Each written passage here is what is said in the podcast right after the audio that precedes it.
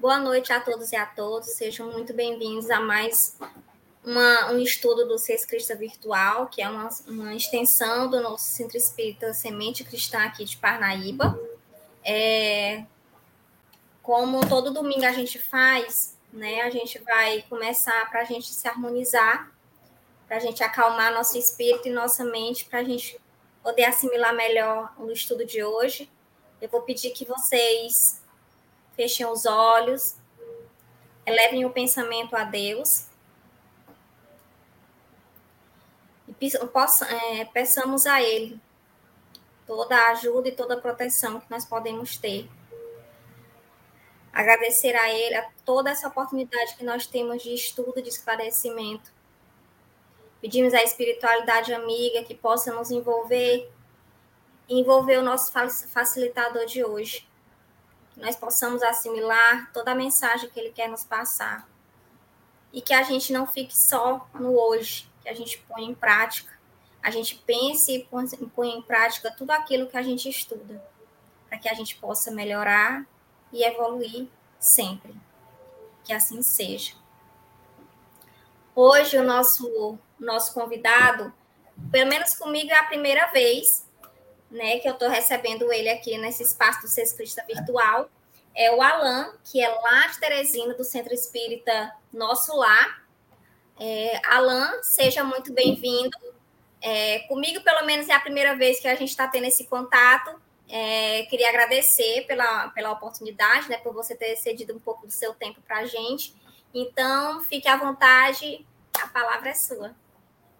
Obrigado, boa noite a todos.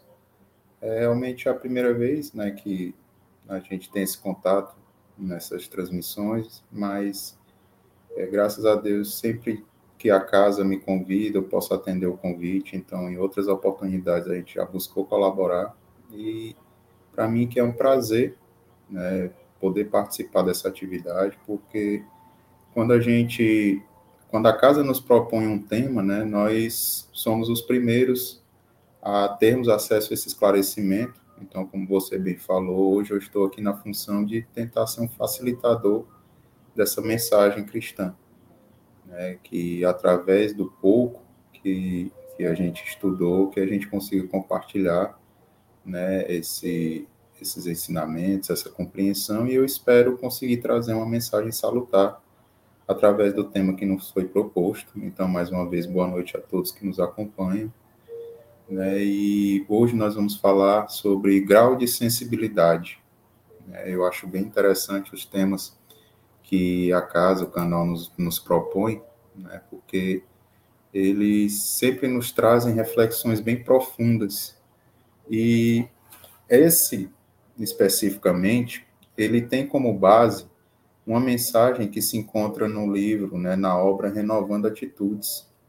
Né, e a gente, ao se deparar com essa mensagem, a gente percebe que o, o ensinamento é, principal dela, o ensinamento basilar dessa mensagem, né, para que a gente consiga buscar compreender a mensagem de Deus, né, sobretudo aquela mensagem divina que foi esclarecida por Jesus na sua passagem enquanto esteve aqui conosco na Terra. Só que esse esclarecimento ele não se restringe apenas ao esclarecimento conceitual. Né? Sempre nos é convidado, quando a gente vai aprofundando o nosso conhecimento, nossos ensinamentos, nossos estudos né, nas bases cristãs, a gente percebe que a gente tem que sair além do campo da conceituação e a gente tem que vivenciar a gente tem que praticar tudo isso que está sendo proposto a cada um de nós. Então, hoje, nós vamos tentar trazer essa percepção de um grau de sensibilidade através da nossa vivência prática.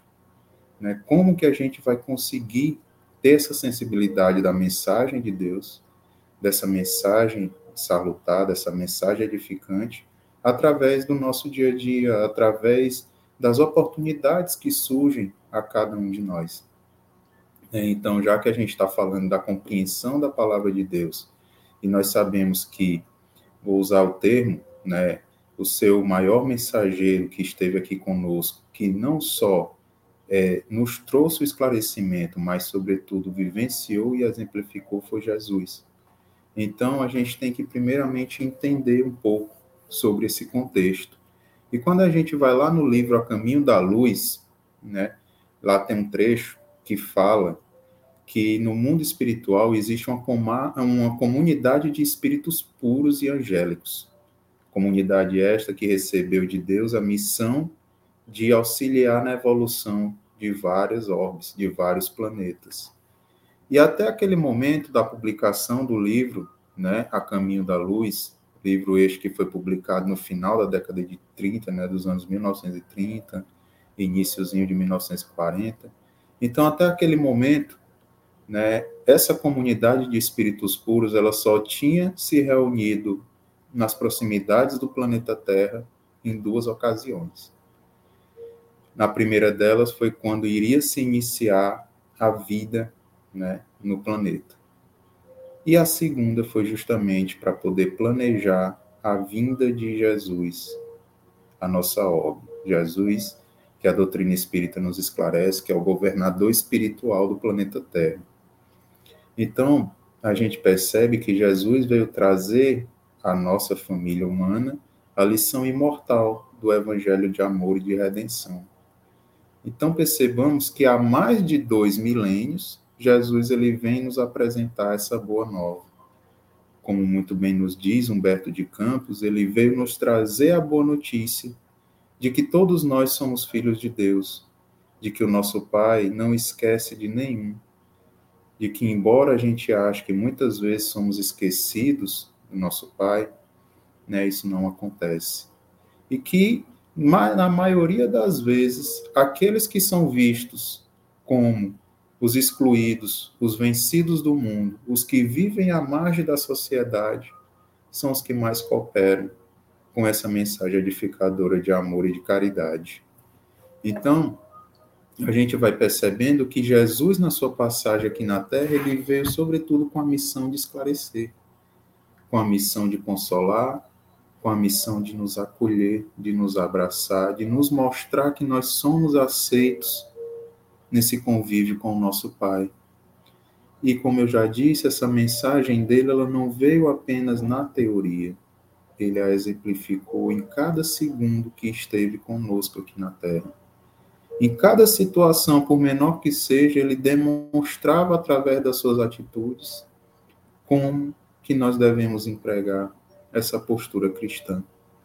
Qual a sensibilidade, o grau de sensibilidade que nós temos que ter para essa compreensão e para vivenciar, sobretudo. Então a gente percebe que ele veio ao encontro de todos nós, que embora ainda cercados de tristezas, de angústias, né, de, de incertezas que muitas vezes a vida nos apresenta, até mesmo por conta da nossa própria impotência, que a gente sabe que nem tudo vai se resolver como nós queremos e nem temos a capacidade para isso. A gente muitas vezes vive em meio a essa tristeza, a essa angústia, mas ali a gente encontra esse consolo a gente encontra nas bases da lei de amor essa orientação.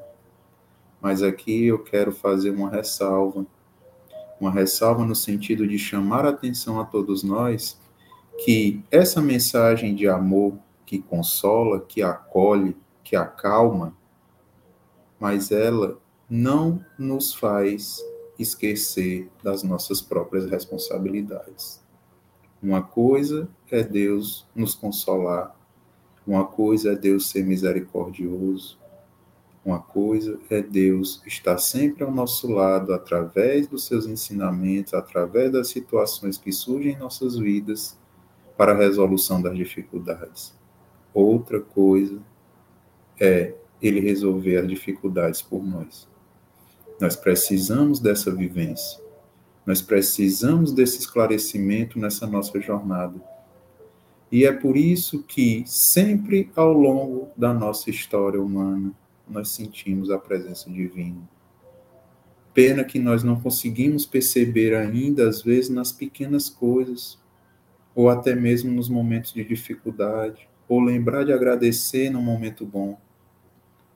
E aí a gente percebe na própria fala de Jesus, lá no Novo Testamento, quando ainda trouxe aos seus apóstolos muitas verdades, eles tinham a consciência que não estávamos preparados para todas. E então ele nos diz que seria posteriormente trazido à humanidade um consolador, consolador no sentido de esclarecedor. E é então que surge esse consolador na figura de uma doutrina, na figura de uma base cristã que nos traz ensinamentos valiosos e lá no século XIX surge ao esclarecimento humano que a nossa vida material ela é passageira, que a nossa vida material ela não é a única, que existe muita vida, muitas oportunidades, além de toda essa percepção material que nós temos. E então esse consolador que foi prometido por Jesus, ele surge através da doutrina espírita Doutrina esta que está acessível e compreensível a qualquer um de nós. Ela não exige para que tenhamos acesso aos seus esclarecimentos nenhum tipo de conhecimento elevado, nenhum tipo de elevação social, nenhum tipo de status de casta, nenhum tipo de status financeiro. Todos nós, sem exceções, temos acesso a ele. Tanto é que desde o seu surgimento, os fenômenos que vieram nos esclarecer, eles vieram em várias partes do planeta. Embora tenha sido codificada por Allan Kardec, mas esses relatos, essas comunicações vieram de vários pontos do planeta, justamente para que a gente pudesse perceber que é algo universal, que não é algo manipulado, e vamos imaginar no século XIX, meados, metade para o final do século XIX, o quanto era difícil se comunicar. Às vezes, um fato que acontecia hoje, se eu quisesse mandar alguma informação por escrito para alguém, essa pessoa talvez, às vezes, só recebesse quatro, cinco, seis meses depois. Mas ainda assim, foram fenômenos que conseguiam estar presente na vida de todos e desde aquele momento, então, o Espiritismo ele vem nos trazendo esse esclarecimento que devemos enxergar além das nossas percepções materiais. Ele não veio apenas nos mostrar o fenômeno, como muitos de nós ainda nos prendemos a ele. Ele não veio nos trazer revelações aos nossos caprichos, à nossa curiosidade ele veio justamente nos trazer revelações importantes e indispensáveis para essa construção moral e espiritual, para que entendamos que a nossa vida vai muito além da matéria, que nós somos seres espirituais eternos, para que a gente consiga despertar nos nossos sentidos externos e internos para que a gente possa desfrutar de forma completa de cada momento de nossas vidas, não enxergando apenas o imediato, não enxergando apenas o agora, nem mesmo no momento de dor, nem no momento de alegria. A gente tem que ter a sincera vontade de aprender o Espiritismo, os conhecimentos do Cristo na sua essência. Temos que estar dispostos a aprender, assim como Jesus nos pediu para que deixasse ir a ele as criancinhas, porque ele sabia que na figura de uma criança ali existe, além da pureza e da sensibilidade, a vontade de aprender, a vontade de entender o novo, o desconhecido.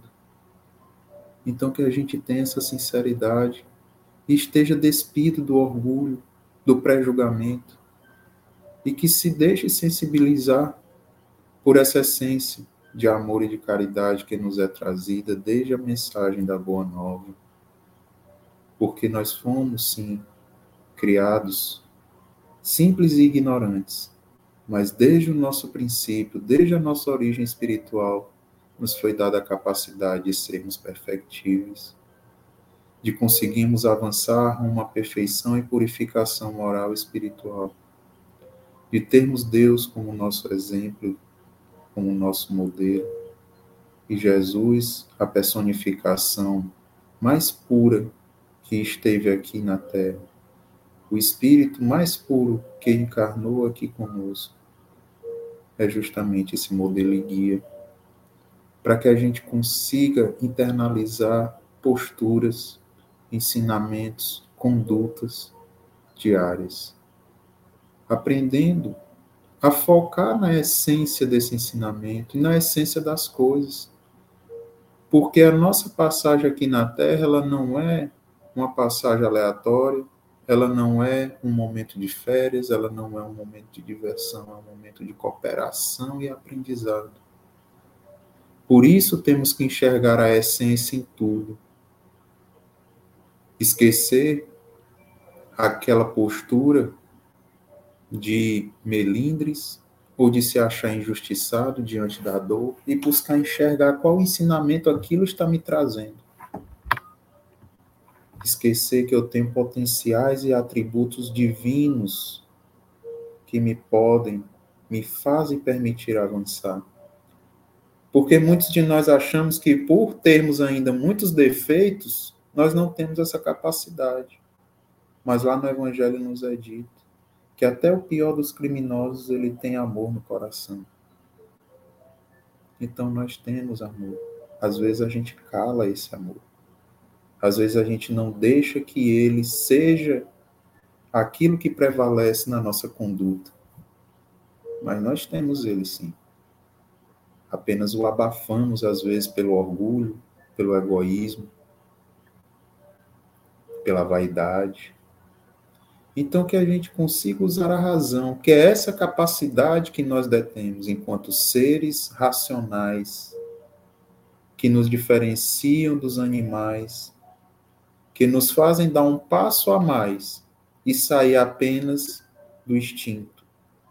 Deixar de agir pelo instinto e agir pela razão. Porque quando a gente usa a razão, a gente aprende a ponderar, a gente questiona nossas próprias atitudes a gente reflete se a conduta que estamos tendo realmente nos fará bem ou se realmente trará dor e sofrimento a outras pessoas que estão ao nosso redor. E a gente percebe que, como eu disse lá no início, essa mensagem grau de sensibilidade, ela está num livro Renovando Atitudes. O interessante do livro é que cada mensagem ela traz uma remissão a um trecho do Evangelho segundo o Espiritismo. E essa especificamente ela vem nos falar de uma mensagem que tem como título Os Bons Espíritas. E muitos devem estar se perguntando por que, que eu estou falando tanto do cristianismo. Se aqui nós temos que ter esse grau de sensibilidade, o que é que o espiritismo tem a ver com isso?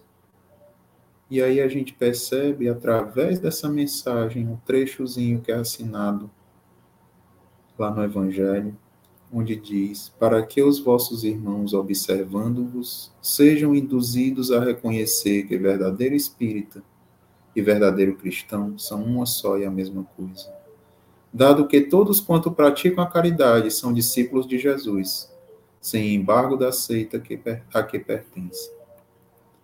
Então percebam que nesse trecho a gente entende que espiritismo tem base no cristianismo que assim como Jesus não veio destruir a lei mosaica, o espiritismo ele não veio contrariar nenhuma lei universal, muito menos a lei de Jesus, as leis científicas. Ele veio na figura de consolador e de esclarecedor. Então vejam que esse papel é justamente para que a gente encontre as nossas bases de uma maneira mais esclarecida para que a gente consiga realmente vivenciar esses ensinamentos, independente da seita. Porque o que vai fazer a diferença não é o conhecimento ou as crenças que carregamos, mas sim a nossa forma de agir e de colocar em prática tudo isso. Principalmente se essa ação for voltada para o bem. Aí sim, nós conseguiremos demonstrar se estamos sensíveis aos ensinamentos de Deus. Se nós temos esse grau de sensibilidade suficiente para ser esse evangelho redivivo em nossas vidas, como nos diz Paulo, como nos pede, como nos diz Joana de Ângeles, sentindo a boa nova, buscando o autoconhecimento, o autoencontro, que nos fará nos libertarmos da sombra que ainda carregamos porque não adianta a gente querer se enganar, nós ainda carregamos muita sombra. Mas aqui estamos tendo a oportunidade de evoluir passo a passo, dissipando cada momento sombrio que ainda fazem parte da nossa conduta, da nossa personalidade, iluminando o nosso lado espiritual, fazendo brilhar a nossa luz. Não foi isso que Jesus nos pediu? Brilhe a vossa luz. E quando ele nos fez esse pedido, quando ele nos apresentou essa possibilidade, ele mais uma vez reforçou que nós temos essa capacidade. E aí eu quero aqui trazer uma pergunta que se encontra lá no livro dos Espíritos, quando é perguntado aos espíritos de que maneira pode o espiritismo contribuir para o progresso. E a resposta que é dada a Kardec é justamente destruindo o materialismo. Os homens compreendem onde se encontram os verdadeiros interesses. A gente passa a ter a percepção que o materialismo ele é passageiro, ele é momentâneo, ele serve de aprendizado, ele serve de ferramentas para esse estágio passageiro que estamos aqui na Terra, mas não é o essencial. E aí a gente tem que passar a construir essa vida futura, essa crença, essa compreensão que é através do presente que eu tenho a oportunidade de construir o meu futuro. Entendendo que essa perfeição, essa felicidade, que a gente tanto busca, ela se encontra pautada em riquezas espirituais e celestiais, no reino de Deus, como tanto nos diz a mensagem da Boa Nova. Porque só através desse crescimento e desse entendimento nós vamos conseguir aplicar de maneira eficaz, de maneira correta, a lei do progresso em nossas vidas Lei do progresso, que é uma das leis divinas apresentadas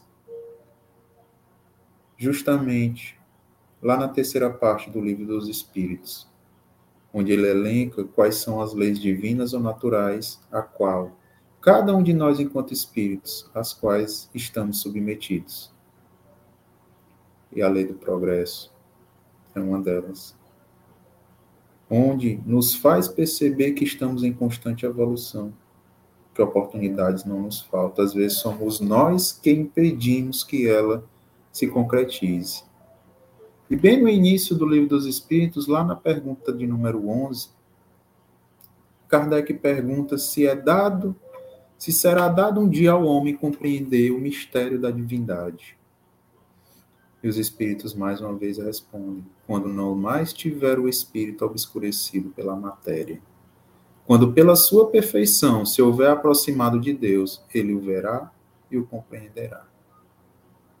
Então vejam que o que a gente ainda não consegue compreender todos os atributos divinos, a gente não consegue entender Deus na sua essência, é por conta dos obstáculos que colocamos na nossa personalidade, na nossa conduta, que muitas vezes é pautada apenas no materialismo, achando que sucesso é ser rico, é ser reconhecido, que felicidade é ter muita fama ou dinheiro, esquecendo de angariar os tesouros celestes, aqueles que não são tomados pela ferrugem, esquecendo que temos sim muitas ferramentas à nossa disposição o interessante é que em uma de suas obras, Leon Denis ele nos diz que às vezes não nos é permitido que compreendamos por completo Deus para que a gente o busque.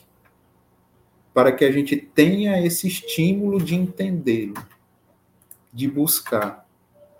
Só que às vezes a gente busca ele da maneira e no local errado. E aí muitos se perguntam, mas não seria mais fácil se Deus tivesse logo criado todos nós perfeitos? Por que, que ele permite tanta imperfeição e permite que no universo ainda tenha tanta coisa ruim, tantos momentos ruins? E aí, Emmanuel vem nos trazer esse esclarecimento, quando ele nos diz que a dor é uma advertência necessária, um estimulante à vontade do homem, pois nos obriga a concentrarmos para refletir e força-nos a domar as paixões. A dor é o caminho do aperfeiçoamento. Eu acho que aqui a maioria de nós, se não todos, já ouvimos falar naquela parábola, né? naquela mensagem do joio e do trigo. E quando nos foi trazido esse entendimento sobre o joio e o trigo, foi justamente para que a gente perceba que é dada a oportunidade para que, através do convívio com coisas boas, o mal se modifique. Quando Emmanuel vem falar dessa mensagem, ele deixa bem claro que o joio ele cresce entre o trigo não é por desleixo, é justamente por um sentimento de esperança do nosso Pai, para que haja um aprendizado mútuo e contínuo, conjunto. Quantas pessoas, quantas situações e exemplos a gente percebe em meios familiares daquele que destoa muitas vezes de toda a sensibilidade, de toda a postura de uma família. Não é à toa aquele irmão veio ali para aprender e os outros também para aprender com ele. Nós não vamos a lugar nenhum sozinhos. Então é justamente aprendendo, vivenciando, superando juntos essas imperfeições que nós vamos conseguir avançar. Não adianta eu ter conhecimento se eu não tenho a vivência, se eu não tenho a prática, se eu não consigo, na hora certa, colocar isso em prática. E o interessante é que eu falei que a mensagem do livro Renovando Atitudes remete a uma outra mensagem do Evangelho segundo o Espiritismo, os bons espíritas. Essa mensagem, os bons espíritas, ela se encontra no capítulo 17 do Evangelho segundo o Espiritismo. Capítulo 17, que tem como título Sede Perfeitos. E aí a gente lembra lá do Sermão da Montanha. Quando no meio do sermão, lá perto do finalzinho já, Jesus nos diz, após nos apresentar as bem-aventuranças, ele nos diz: sede, pois, vós perfeitos, como o vosso Pai Celestial é perfeito. Então ele vem nos apresentar um parâmetro a ser seguido. Ele vem nos apresentar, através de todo aquele sermão, todos aqueles ensinamentos, diretrizes para que a gente consiga se aproximar de Deus, se renovando espiritualmente e moralmente. E como nos diz Emmanuel, embora ainda estejamos tão longe disto, quanto o verme está longe da estrela, mas nós temos a capacidade.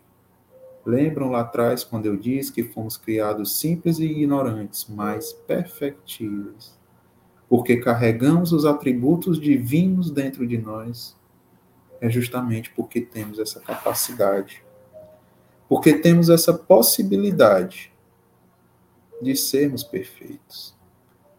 Não como nosso Pai de maneira plena, mas tendo Ele como nosso modelo. Essa perfeição relativa que vai nos fazer cada vez mais nos desprendermos da matéria e entendermos a essência divina, que vai fazer cada vez mais a gente enxergar além do materialismo. Como nos foi dito lá atrás, como nos é dito lá no livro dos Espíritos, para que a gente conheça a essência divina, a gente tem que tirar essas barreiras.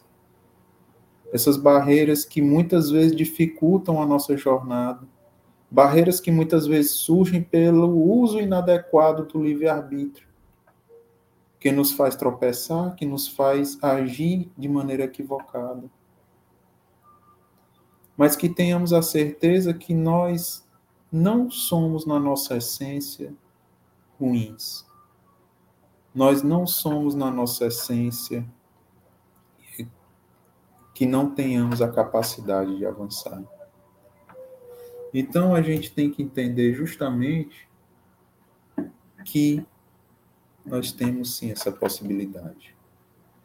Kardec faz uma pergunta também lá no Livro dos Espíritos, quando ele pergunta se todos os espíritos tem que necessariamente passar pela fileira do mal para chegar ao bem. Percebam que interessante, os espíritos dizem que não. não pela fileira do mal, mas necessariamente pela fileira da ignorância. Então veja o quanto é importante o nosso esclarecimento, porque a ignorância nos leva ao erro. O erro nos leva à dor. E é aí que nós precisamos aprender.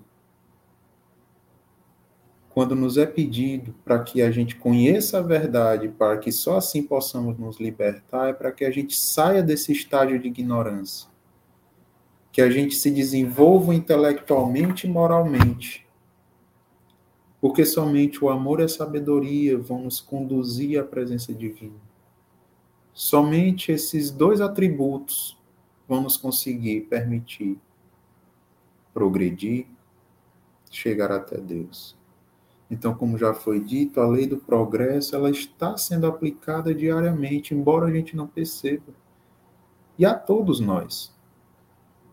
A gente, se olhar de uma maneira mais apurada, a gente vai perceber o quanto nós já progredimos. O, problema é que às vezes a gente só progride intelectualmente e esquece da parte moral mas é justamente essa lei que faz com que a gente seja guiado a nos melhorarmos. Percebam a história da humanidade, o quanto nós avançamos. O homem saiu daquela vida nômade, foi viver em sociedade para se proteger. A partir do convívio em sociedade, foi criando os núcleos familiares, foi se desenvolvendo e ao longo dos anos foi só melhorando essa comunidade para satisfazer as suas necessidades materiais, mas aí é o ponto. Às vezes a gente foi esquecendo do lado do alimento espiritual. Percebam que o que faz a diferença, como já foi dito, é como eu emprego isso.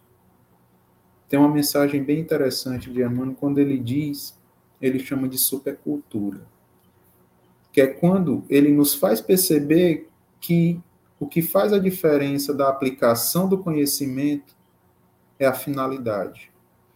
E ele traz exemplos práticos. Quando ele diz que o homem foi capaz de criar o avião que encurtou várias distâncias, mas o mesmo avião que é utilizado como máquina de guerra. Que o homem tem a capacidade de usar os conhecimentos da radioatividade para a cura de doenças. Mas esses mesmos conhecimentos são manipulados para fazer armas de destruição em massa. Então é o que carregamos na nossa essência. Por isso nos foi dito: onde estará o teu tesouro, ali estará o teu coração. Que é onde eu deposito os meus anseios, as minhas vontades. E a gente pode ter uma certeza: nós não temos o poder de paralisar a marcha do progresso. Às vezes a gente atrapalha com os nossos equívocos. Quando nações entram em guerras, quando a gente fecha os olhos para a dor do nosso próximo, a gente vai paralisando a marcha do progresso. Mas vai chegar um momento, como nos diz Haroldo Dutra, que vai ser posto em prática o livre-arbítrio de Deus. Se nós temos livre-arbítrio, Deus também tem. E vai ter uma hora que ele vai dizer: Olha, meu filho, está na hora de avançar um pouquinho, viu? Você já ficou muito tempo aí parado, marcando passo, está na hora de avançar. E pena que muitas vezes esse impulso ele vem através de um momento de dor que nos faz acordar que nos faz despertar e repensar muitos atos. Basta a gente refletir, eu tenho certeza que, se não todos, mas a maioria de nós já passou por situações assim na vida. Do nada acontece alguma coisa que dá aquele estalo e faz a gente repensar e mudar o nosso rumo. Porque só assim a gente vai conseguir identificar as nossas falhas e aonde devemos chegar buscando calar o orgulho e o egoísmo que carregamos dentro de nós. Porque percebam, esse orgulho e esse egoísmo são os maiores obstáculos, porque nos impedem de colocar em prática a lei de amor que Jesus nos ensinou. E isso tudo é fruto da ignorância. Ignorância que, lembrem-se, nos faz agir de maneira equivocada, nos faz chegar a um momento de dor. Ignorância que nos distancia de Deus, que nos impede de termos essa ligação com Deus e de executarmos a lei do progresso, a marcha do progresso em nossa vida. Porque quanto mais nós progredirmos, mais nós conseguiremos nos aproximar de Deus, nos religar a Ele. E é por isso que, lá no livro Consolador, nos é dito que não poderá a razão dispensar a fé. O Espiritismo ele nos chama a uma fé raciocinada, ou seja, para que a gente saiba o propósito dessa crença numa divindade superior. Por que, que eu tenho essa crença? E como que eu vou fazer isso? É através dessa fé raciocinada e essa fé prática. Porque eu percebo que é que cada ponto vai fazer a diferença na minha jornada. Por isso nos é dito que não se pode a razão se dissociar da fé. E continuando os ensinamentos de Emmanuel no livro Consolador, ele diz: quando se é perguntado, pode-se definir o que é ter fé? Ele diz: ter fé é guardar no coração a luminosa certeza em Deus, certeza que ultrapassou o âmbito da crença religiosa, alcançar a possibilidade de não mais dizer eu creio, mas de afirmar eu sei. E Paulo nos diz que a razão humana é Deus em nós, então vejam que ter fé não é quantas horas eu vou ficar em oração no meu dia, quantas vezes por semana eu vou a um templo religioso. Ter fé é como eu estou vivenciando, qual a sensibilidade que eu tenho para colocar em prática tudo isso que eu carrego de crença. Humberto de Campos, ele diz que fé não é apenas acreditar, é sentir o Cristo é ter essa confiança. E para que a gente consiga isso, a gente tem que muitas vezes mudar a nossa postura. É a reforma íntima que a doutrina espírita tanto nos chama. Porque nós somos imperfeitos, nós temos sombras. Mas se a gente tiver, no mínimo, boa vontade, a gente consegue fazer essa reforma. A gente consegue limpar o nosso coração a gente consegue ter condutas mais elevadas. A nossa vida é uma constante oração. Cada ato nosso, a gente está dizendo a Deus se entendeu os seus ensinamentos e se está aplicando. Não precisa eu falar nada. Minha maneira de agir já faz com que eu me comunique com Deus. Então saiamos dessa fé de contemplação e passemos à fé ativa, a fé que coloca em prática esses ensinamentos, a fé que faz com que a gente mude a nossa postura. Porque nós temos que, pelo menos, tentar despertar esses bons instintos em nós. Reconhecendo nossas próprias falhas, nossos próprios erros e buscando combatê-los entendendo por que que lá no livro Céu e Inferno, Kardec nos disse que a diferença do homem de bem para o homem perverso é a forma de conviver com outros homens. Vejam que já foi dito que a gente não consegue avançar sozinho, que a gente não faz nada sozinho nessa vida. Então, se é uma certeza que eu tenho que viver e compartilhar experiências com o meu próximo, então que eu aproveite isso ao máximo que eu consiga vivenciar isso da maneira mais salutar. Que eu consiga ser aquele verdadeiro profeta. Aquele que realmente é inspirado por Deus. Que é reconhecido não só por palavras, mas sobretudo por ações. A cada um segundo as suas obras, nos foi dito porque nós temos que entender que é justamente a prática, a forma de agir que vai fazer a diferença, que vai fazer com que eu colha o resultado através daquilo. Acho que já ouvimos falar da lei de causa e efeito. E muita gente associa a lei de causa e efeito como um mecanismo de punição. Ó, oh, você não faça nada errado, porque senão vai se aplicar a lei de causa e efeito na sua vida. E aí a gente vai internalizando aquela sensação de que a lei de causa e efeito ela só se aplica quando eu ajo de uma maneira equivocada, eu vou ter que sofrer aquela mesma dor, aquele mesmo erro, em proporções iguais ou similares. Só que lei de causa e efeito não se resume a isso. A lei de causa e efeito ela vem nos ensinar que vamos vivenciar situações conforme as nossas atitudes.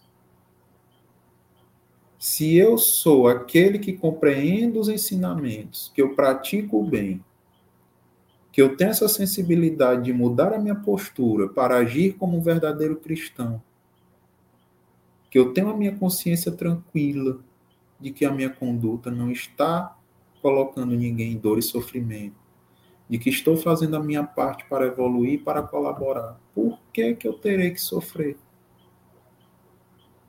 lei de causa e efeito é isso, gente. Se a gente quer viver momentos bons, que a gente plante momentos bons que a gente aprenda a ter boa conduta para poder viver situações boas.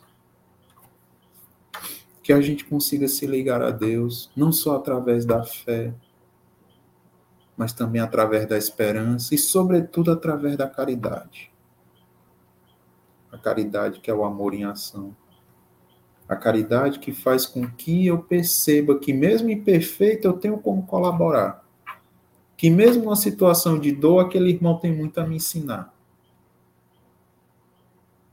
E eu posso ajudá-lo também. Para que a gente não seja aquela figueira seca, mas não só no sentido de que não é capaz de dar frutos, mas no sentido de usar todo o seu potencial.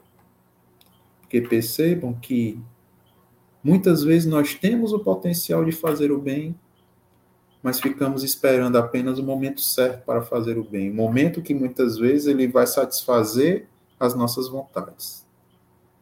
Então aí a gente se torna uma figueira seca, porque eu tenho a capacidade de dar frutos e não dou. Independente do momento e da situação, eu tenho que dar esses frutos. Se eu tenho a capacidade, deixa que eles surjam. Independente do momento, independente da situação sempre há uma oportunidade de colaborar para o nosso próprio aprendizado e para o aprendizado do próximo. Então, quando a gente age dessa forma, a gente passa a despertar em nós os instintos nobres que nos fazem ser esses verdadeiros homens de bem, que nos fazem trazer essa regeneração interior que vai começar em cada um de nós e vai refletir na regeneração planetária. Porque o mundo regenerado ele vai começar dentro do mundo íntimo que carregamos. Somos nós. Quando a doutrina espírita vem dizer o que é um mundo regenerado, ela vem justamente dizer que é um local onde o bem prevalece sobre o mal. Quem vai fazer com que esse bem prevaleça sobre o mal somos nós, somos nossas ações. São as nossas ações. Nós que temos, tem uma grande maioria, boas ações para que ele prevaleça sobre o mal. E assim nós estaremos agindo como verdadeiros profetas e não como falsos profetas. Porque o falso profeta não é só aquele que vem nos ludibriar. Nós adotamos essa postura também quando não agimos de forma condizente, quando falamos de uma forma e agimos de outra. Quando temos o conhecimento de uma forma e agimos de outra. Quando a gente não tem essa sensibilidade de compreender a mudança que é necessária na nossa jornada. Então percebam toda essa interligação para essa mudança de atitude. Joana de Angeli nos diz que quanto mais nos aprimoramos moralmente, melhor nós aproveitamos a nossa reencarnação. Porque a gente começa a identificar os objetivos que desejamos alcançar. buscando nos auto-iluminar, fazendo brilhar a nossa luz, aproveitando ao máximo como a gente consegue colaborar com essa obra divina, como a gente consegue perceber o quanto somos capazes de fazer o bem. Porque nos foi dito que o homem também é responsável pelo bem que deixar de praticar. Então, que a gente consiga ser esse colaborador, removendo essas montanhas que nos afastam de Deus, trazendo essa essência do ensinamento dele que nos deixe sensibilizar e mudar a nossa postura para o bem. Porque a gente só vai realmente conseguir progredir quando a gente a agir em benefício de todos. E já para encerrar, eu quero deixar aqui uma frase do Dr. Bezerra de Menezes no livro Semeador de Estrelas, quando ele diz que a felicidade sem limites, ela existe em decorrência do bem que fazemos. Então perceba o quão forte é o trabalho no bem o quanto ele é indispensável para essa nossa jornada, para que a gente seja esse evangelho vivo, não só aqui na terra, mas também no nosso retorno à pátria espiritual. Meu muito obrigado a todos que nos acompanharam, meu muito obrigado à casa pela oportunidade.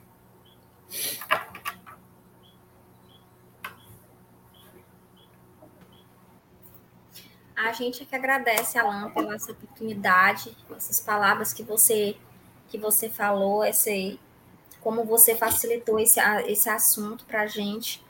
É, de fato, a gente o que, o que faz a gente, a gente ter uma elevação moral é justamente chegar ao ponto de reconhecer que a gente precisa mudar moralmente né, que a gente consegue eternizar na, na, na, nossa cabeça que a gente precisa mudar em um todo e não só em uma área.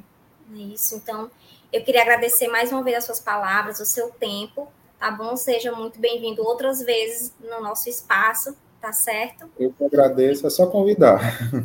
Obrigado mesmo. A gente agradece também os internautas que nos acompanharam nesse momento, né? E aqueles que ainda vão assistir em um outro momento futuro, tá certo? Que tenham, tenhamos uma semana maravilhosa e que um resto de fim de semana feriado abençoado. E para a gente encerrar, eu vou fazer a nossa prece final também, para a gente encerrar esse momento de estudo e de esclarecimento, tá bom? Então, Vamos mais uma vez fechar nossos olhos, elevar nosso pensamento a Deus, agradecendo infinitamente todas essas oportunidades de esclarecimento, todo esse suporte que a espiritualidade de luz nos dá. Que nossos anjos da guarda permaneçam conosco e que nessa semana que se está se iniciando nós possamos cada vez mais evoluirmos e que Deus, a sua infinita misericórdia e bondade, possa nos abençoar ainda mais. Que assim seja. Muito obrigada mais uma vez. É, Alan, até a próxima, tá certo? Muito obrigada. Nada, boa noite a todos. Boa noite. Tchau, gente. Tchau.